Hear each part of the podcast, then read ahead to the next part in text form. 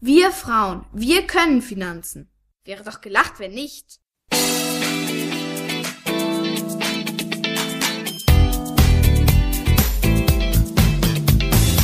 Das ist der Podcast der Geldfrau.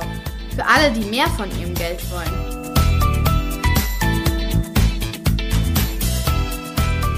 Auf eine Tasse Tee mit der Geldfrau zur Sprache des Geldes. Ich grüße dich. Ich hoffe, du hast auch oder ihr habt auch eine Tasse Tee. Ich trinke auf euch. Ich habe heute schwarzen Tee, Earl Grey. Thema heute, Wort heute, das Geldwort heute ist der Kapitalismus. Ein Wunsch aus der Community von euch, von Instagram, denn es wird ja doch in den vergangenen Wochen und Monaten immer intensiver darüber gesprochen, der Kapitalismus, ob er sich nicht überholt hat. Äh, Ulrike Herrmann hat ja dieses Buch geschrieben und einige vor ihr, andere auch, habe ich gesehen, vom Ende des Kapitalismus. Und es kam die Frage auf, was ich denn dazu sage. Ob ich auch finde, dass der Kapitalismus endet. Und wenn, was wäre dann mit unseren Investitionen, wie in Aktien-ETFs oder auch Immobilien? Was wäre dann, wenn der Kapitalismus endet? Eine sehr gute Frage, finde ich, hat Steffi aufgeworfen. Danke dafür. Ähm, der Kapitalismus ist eine Gesellschaft und Wirtschaftsordnung. Und es ist wichtig, dass wir wissen, was das ist. Also, was ist der Kapitalismus? Es ist eine Wirtschaftsordnung vor allen Dingen, aber auch eine Gesellschaftsordnung, weil sie unsere Art miteinander zu leben unglaublich prägt. Es gibt drei Hauptmerkmale für den Kapitalismus, wie er entstanden ist in seiner reinen Form. Das war Ende des 17. Jahrhunderts, Anfang des 18. Jahrhunderts. Verankert euch mal ein bisschen diese Zahl, diese Jahreszahlen im Kopf. Um 1800 herum. Die drei Hauptbestandteile sind, dass im Kapitalismus es privates Eigentum an Produktionsmitteln gibt. So der Fachterminus Produktionsmittel. Also, dass man Maschinen hat, dass man Geld hat, dass man Grund hat, wo man eine Fabrik draufstellen kann. Ähm, das sind privates Eigentum in der Hand eines Menschen in der Hand von wenigen Menschen. Und viele Menschen arbeiten dann für einen wenigen Menschen, der eben die Produktionsmittel in der Hand hat. Die große Masse hat keine Produktionsmittel, muss sich quasi ihr tägliches Brot bei den Menschen verdienen, die dieses private Eigentum haben. Das ist der der wichtigste oder der erste Punkt. Der zweite, es herrscht das Gewinnmaximierungsprinzip. Das kennt ihr auch. Gewinnmaximierung, der, der die Produktionsmittel hat, strebt danach, möglichst hohe Umsätze zu haben, das heißt hohe Preise einzunehmen und möglichst niedrige Ausgaben zu haben, denn logisch, hohe Umsätze, niedrige Ausgaben, also hohe Einnahmen, niedrige Ausgaben, na, ist der Gewinn hoch. Denn Gewinn ist gleich Umsatz minus Kosten ist dann der Gewinn. Das ist das zweite Prinzip. Und das dritte Prinzip ist die Steuerung über den Markt. Also, da finden sich Angebot und Nachfrage. Anbieter, die mit den Produktionsmitteln treffen auf Nachfrager, die eben gern diese Produkte haben wollen. Daneben spielen die Arbeitnehmer die, die keine Produktionsmittel haben, bieten auch ihre Arbeitskraft an. Das gehört alles dazu. Während die Unternehmen versuchen, ihren Gewinn maxi zu maximieren, versuchen die, die die Produkte kaufen am Markt, über den Markt, möglichst ihren Nutzen zu maximieren. Das ist auch ein Prinzip des Kapitalismus. Also wir versuchen unseren Nutzen zu maximieren. Wir möchten also das meiste für unser Geld haben. Wir möchten möglichst wenig Geld ausgeben und ganz viel Nutzen da, davon haben. Und das regelt sich über den Markt. Also wir versuchen möglichst wenig auszugeben und trotzdem gute Qualität zu bekommen. Und die Unternehmer, ich spreche jetzt bewusst im männlichen, weil wir uns ja im 18. Jahrhundert in etwa bewegen, und äh, die Unternehmen wollen möglichst viel Geld herausschlagen, aber möglichst wenig davon bezahlen. Und das regelt sich über den Preis auf einem Markt, ich sag mal, im Grunde, wo Hauen und Stechen ist, obwohl noch keine großen Regeln gesetzt sind. Das sind so die drei Punkte. Das Privateigentum, Gewinnmaximierung auf Unternehmensseite, Nutzenmaximierung auf Nachfragerinnenseite und die Steuerung über den Markt, Angebot und Nachfrage regelt sich über den Preis. Das ist ganz grob gesagt der Kapitalismus, ohne dass ein großes Setting darum ist an Regeln. Das war so im 18. Jahrhundert. Große Namen dieser Zeit, Karl Marx, Keynes, Smith, Adam Smith, Milton Friedman, ein Geldtheoretiker. Das sind so diese alten großen Namen. Und wenn ihr das, das überlegt, heute haben wir 2022 und unsere Gesellschaftsordnungen, Wirtschaftsordnung basieren auf diesen Theorien, kann man natürlich schnell auch dahin kommen, was Ulrike Herrmann geschrieben hat, das Ende des Kapitalismus. Denn die Kapitalisten aus dem 18., Anfang des 19. Jahrhunderts haben unbegrenzt auf die Ressourcen dieser Welt zugegriffen. Und das ist der Geist, der auch immer noch herrscht heu am meisten vorherrscht, wo wir jetzt langsam dazu kommen, endlich mal doch immer stärker darauf zu achten, dass eben die Ressourcen nicht einfach so grenzenlos genutzt werden. Der Kapitalismus, ähm, das war der ganz frühe Kapitalismus im 18. Jahrhundert, hat sich entwickelt. Wir sind jetzt in einer Art von späten Kapitalismus, zumindest wird es so beschrieben. Manchmal wird er auch in einer Marktwirtschaft genannt. Ähm, ich weiß nicht so richtig, was die Theorie, also was dieses Wording soll. Ich würde sagen, es ist eine entwickelte Marktwirtschaft. Denn irgendwann sind die Staaten hergegangen, gerade in den Demokratien. Wir hatten ja davor auch Diktaturen. Wir hatten verschiedene Gesellschaftsformen, äh, Feudalismus, da, da wurde ab abgelöst. In der Demokratie passt das nicht mehr, dass es, dass es wenige Menschen gibt, ähm, die andere quasi ausbeuten können, brachiales Gewinnmaximierungsprinzip verfolgen. Das passt nicht zu einer Demokratie. Also kommt der Staat her und setzt Regeln. Es haben sich Gewerkschaften rausgebildet. Äh, nicht erst in der Neuzeit, das ging dann schon äh, tatsächlich im, im, Ende des 18., Anfang des 19. Jahrhunderts los. Ähm, der Staat hat soziale Regeln gesetzt, gesellschaftliche Regeln. Also, was weiß ich, auch DIN-Normen, dass Arbeitsnormen ein einzuhalten sind, bestimmte Mindestlöhne gezahlt werden müssen, dass es Rentensysteme gibt, dass bestimmte ähm, Produktionsbedingungen herrschen müssen für die Menschen, dass es auch Steuerabgaben gibt und so weiter. Also der Staat hat immer mehr quasi lenkend eingegriffen in diese Art des Wirtschaftens, ähm, um zu im Grunde um den gesellschaftlichen Frieden herzustellen. Und ähm, in der Demokratie regiert ja das Volk und äh, das Volk lässt sich nicht über weite Strecken derart ausbeuten. Wenn wir ähm, vielleicht noch ein Dreh zum Kapitalismus, ähm, dieses, dieses, das, das Merkmal des Unternehmensmaximierung und über den, den Marktmechanismus, Angebot und Nachfrage zusammenzubringen, äh, ein wichtiger Punkt ist im Vergleich zur Planwirtschaft, dass ähm, die Unternehmen anbieten können, uns allen, was sie für wichtig und richtig halten oder womit sie einfach Geld verdienen können, ne, um eine bestimmte Bedürfnisse bei uns zu befriedigen. Also man hat diese Angebotsfreiheit, die Produktangebotsfreiheit und wir Konsumenten, Konsumentinnen haben aber auch die Freiheit, Produkte, die angeboten werden, nicht zu konsumieren. Und da ist eine ganz, ganz große Kraft und auch eine ganz große Macht, wenn wir als KonsumentInnen etwas nicht haben möchten, dann wird es vom Markt verschwinden. Wenn wir es nicht nachfragen, wird es verschwinden. Auch ein ganz, ganz wichtiger Punkt, den so, so viele unterschätzen, ähm, dass sie als KonsumentInnen so eine große Macht haben. Denn wenn du zum Beispiel etwas nicht konsumieren möchtest, aus ganz bestimmten Wertüberlegungen heraus, und du konsumierst es nicht, dann redest du ja auch irgendwann drüber. Und dann, das ist so wie bei der, der, der Bio-Bewegung. Ähm, irgendwann fängt dann dein Freund, deine Freundin, Kollegin, Kollege an, über, drüber nachzudenken. Und so schlägt das Wellen. Und deswegen haben wir als KonsumentInnen wirklich eine große Kraft. Das gehört auch noch zum Kapitalismus dazu, dass also kein Staat tatsächlich lenkt, wie im Sozialismus, aus dem ich komme, ähm, was produziert wird, in welcher Menge, um, um, um um die Bedürfnisse der Bevölkerung zu befriedigen, obwohl man sie natürlich gar nicht kennt, wirklich diese Bedürfnisse der Bevölkerung. Das ist eben das Schwierige an der Planwirtschaft im Gegensatz zum Kapitalismus. Der Staat hat in den Kapitalismus immer stärker eingegriffen. Ihr merkt das mit der Europäischen Union. Wir kriegen immer mehr Gesetze, die die Schäden, die, die, die unsere Art des Kapitalismus, die Art des Wirtschaftens nach sich ziehen, versuchen einzufrieden durch Mindestlöhne, durch stärkere ähm, ähm, Gesetze, was Umwelt betrifft. Jetzt haben wir die Nachhaltigkeitstaxonomie.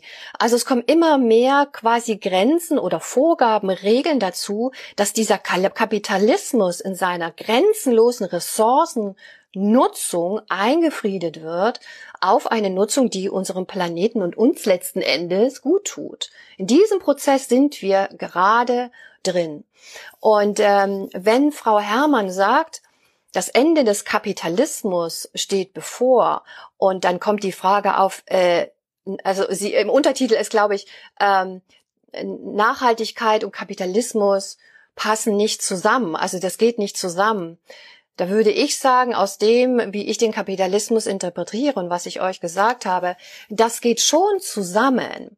Nur müssen wir, müssen die Staaten, also letzten Endes wir als Volk, wir wählen ja unsere VolksvertreterInnen, bestimmen, dass wir andere Regeln setzen, neue Regeln, dass wir die Wirtschaft transformieren. Und das tun wir ja gerade. Zum Beispiel mit dem Lieferkettengesetz, dass also Menschenrechte eingehalten werden, dass Unternehmen dafür Sorge tragen müssen, dass auch die Näherin in Bangladesch an ihrer Nähmaschine einen guten Lohn bekommt, dass sie nicht in einer Fabrik sitzt, die ihr bald auf den Kopf fallen kann, dass unsere Unternehmen dafür gerade stehen.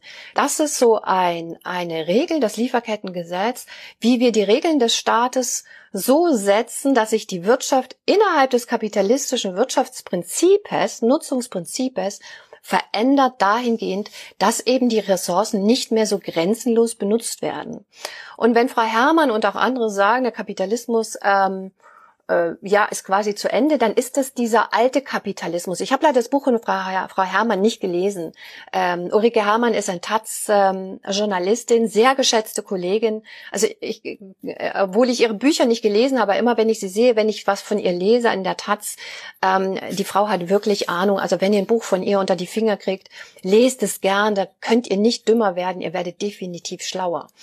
Ähm, und wenn sie sagt, das Ende des Kapitalismus ist nah, dann würde ich sagen, sehr wahrscheinlich interpretieren, dass sie meint diesen alten Kapitalismus. Denn dieser alte Kapitalismus, Gewinnmaximierung, Produktionsmittel und reiner Markt, bestimmt das Angebot und Nachfrage, dann basiert das unter anderem ja auf Ideen aus dem 18. Jahrhundert, zum Beispiel von Ricardo. Das Ricardo-Theorem ist ein ganz bestimmtes äh, Theorem. Ricardo hat nämlich damals gesagt, im 18. Jahrhundert, hat er quasi so mit dem Freihandel gedacht oder den Handel angeregt, weil er meinte, also es ist ja viel kostengünstiger, wenn ein Land, was sehr gut Wein herstellen kann und ein anderes kann gut Tuch herstellen, dass die beiden Handel miteinander treiben, weil es dann ja Kosteneffekte gibt, weil die, die Ahnung vom Wein herstellen haben, weil den natürlich günstiger herstellen können, als die, die nur Tuch herstellen können, äh, bis die das gelernt haben, da vergeht ja Zeit. Also lass die mal Handel treiben, damit die, die Tuch herstellen, äh, auch einen Wein kriegen und die, die, die Wein haben, eben auch sich Anziehsachen nähen können. Darauf basiert ein großer Teil, wenn ich, wenn ich überhaupt der Freihandel. Wir lassen woanders produzieren, Werkbank China, verlängerte Werkbank von Deutschland. Na, ihr erinnert euch das, das war ja auch ganz viel so das Wording. Ähm, wir lassen dort produzieren, wo es am günstigsten produziert werden kann, Kostenvorteile, ne? möglichst hohe Preise erzielen, wenig ausgeben. Ähm, was dabei nie zur Sprache kommt, wo ich mich schon immer gewundert habe, wenn es immer auf diesen Handel kommt, wir müssen dort produzieren, wo es günstiger ist.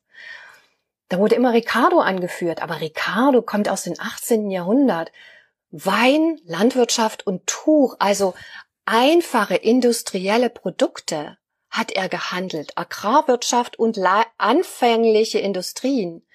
Aber keine hochkomplexen Technologien, wo Unternehmen quasi darauf angewiesen sind, dass in einem anderen Land fernab Teile hergestellt werden oder ganze Komponenten, die dann wieder nach Deutschland verschifft werden.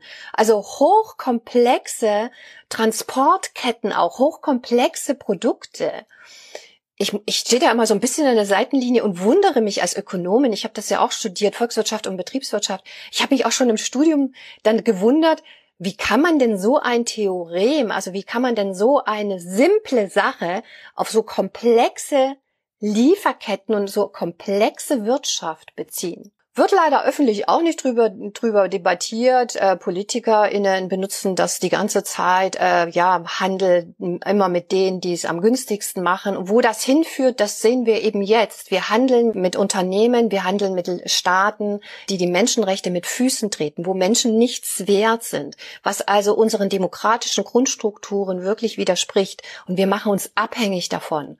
Und das war nicht das, was Ricardo wollte. Er wollte keine Abhängigkeiten.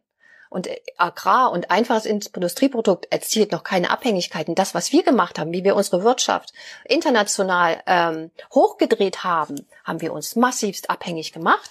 Das merken wir zurzeit ganz deutlich.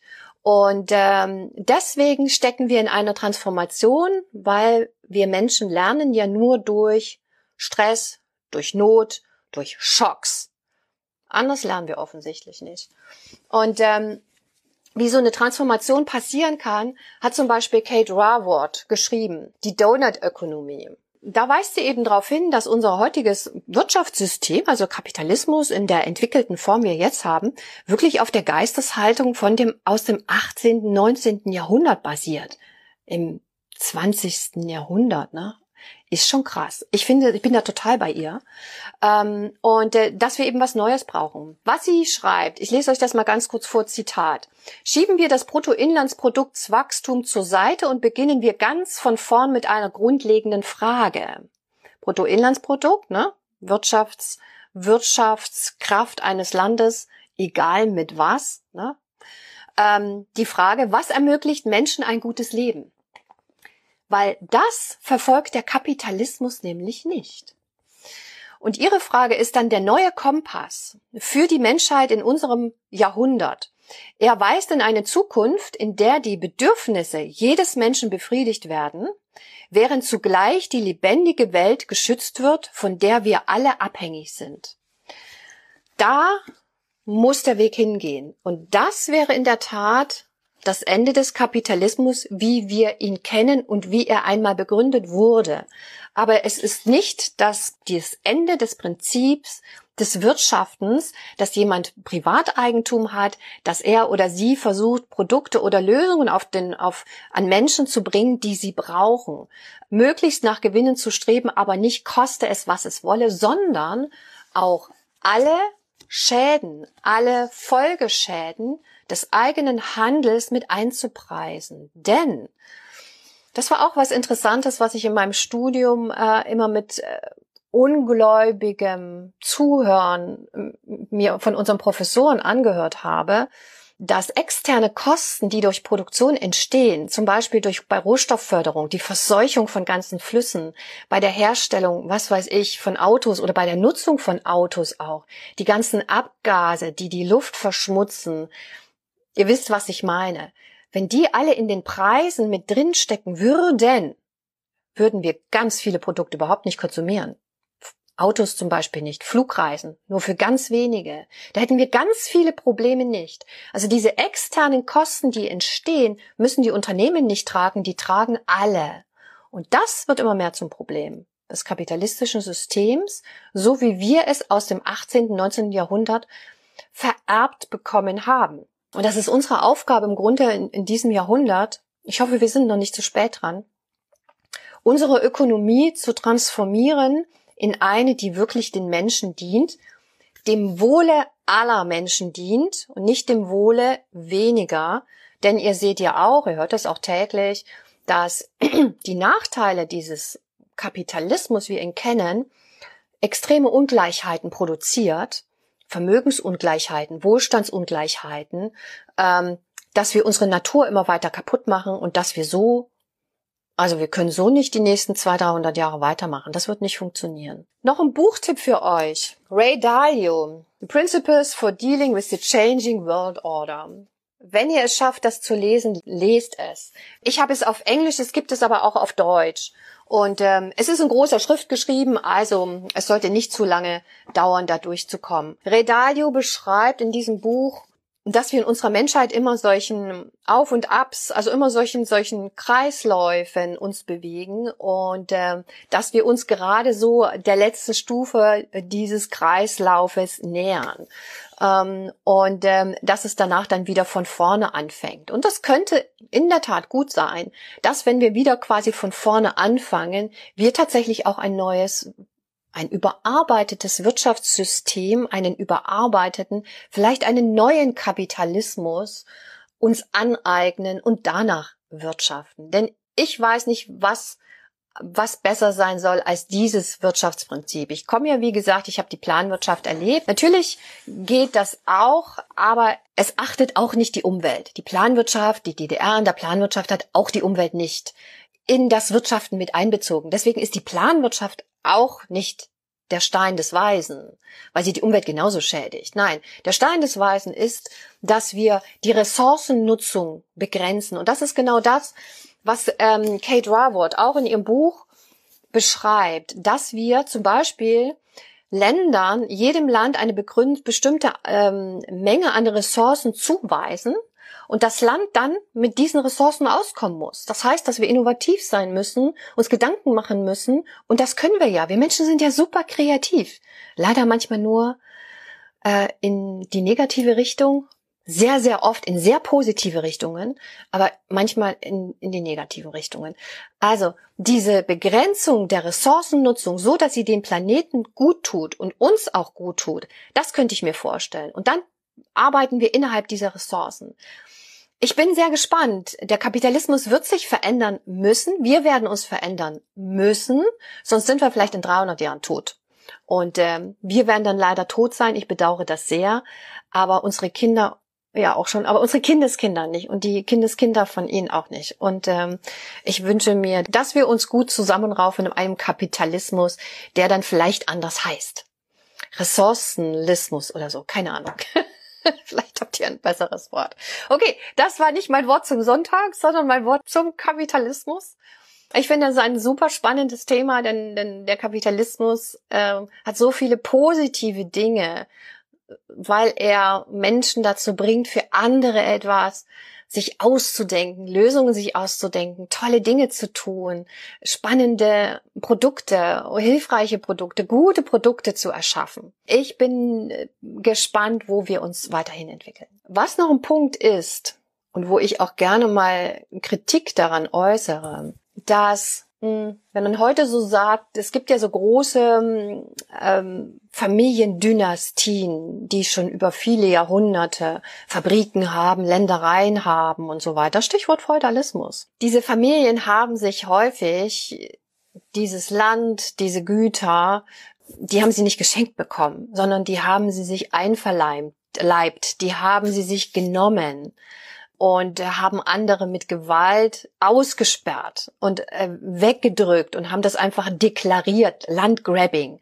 Ähm, das war verbreitet und äh, deshalb bin ich so bei großen Familiendynastien doch häufig sehr kritisch, wenn es dann heißt, ja, aber das haben die sich doch alles selber erarbeitet. Hm? Aber der, die Basis ist häufig eine, eine gewalttätige Aneignung von Produktionsmaterial, von Land, von, von, von Häusern, von Fabriken. Und äh, das sollte man auch immer bedenken, wenn wir darüber reden von Verteilungsgerechtigkeit, von Leistungsprinzip, gut in die Geschichte mal zurückgehen und äh, sich überlegen, wo kommt denn die erste Leistung quasi her? Auf welchem, auf welcher Leistung beruht eigentlich diese Dynastie? Darüber reden wir auch viel zu selten, wie ich finde. Schön, dass ihr mir zugehört habt. Mein Tee ist jetzt schon ein bisschen kalt geworden. Okay, also, dann freue ich mich, wenn ihr morgen wieder mit dabei seid. In neuer Frische. Ich freue mich auf euch. Tschüss, tschüss. Das war der Podcast der Geldfrau. Für Sie von Dani Parzu. Für alle Frauen, die mehr von ihrem Geld wollen.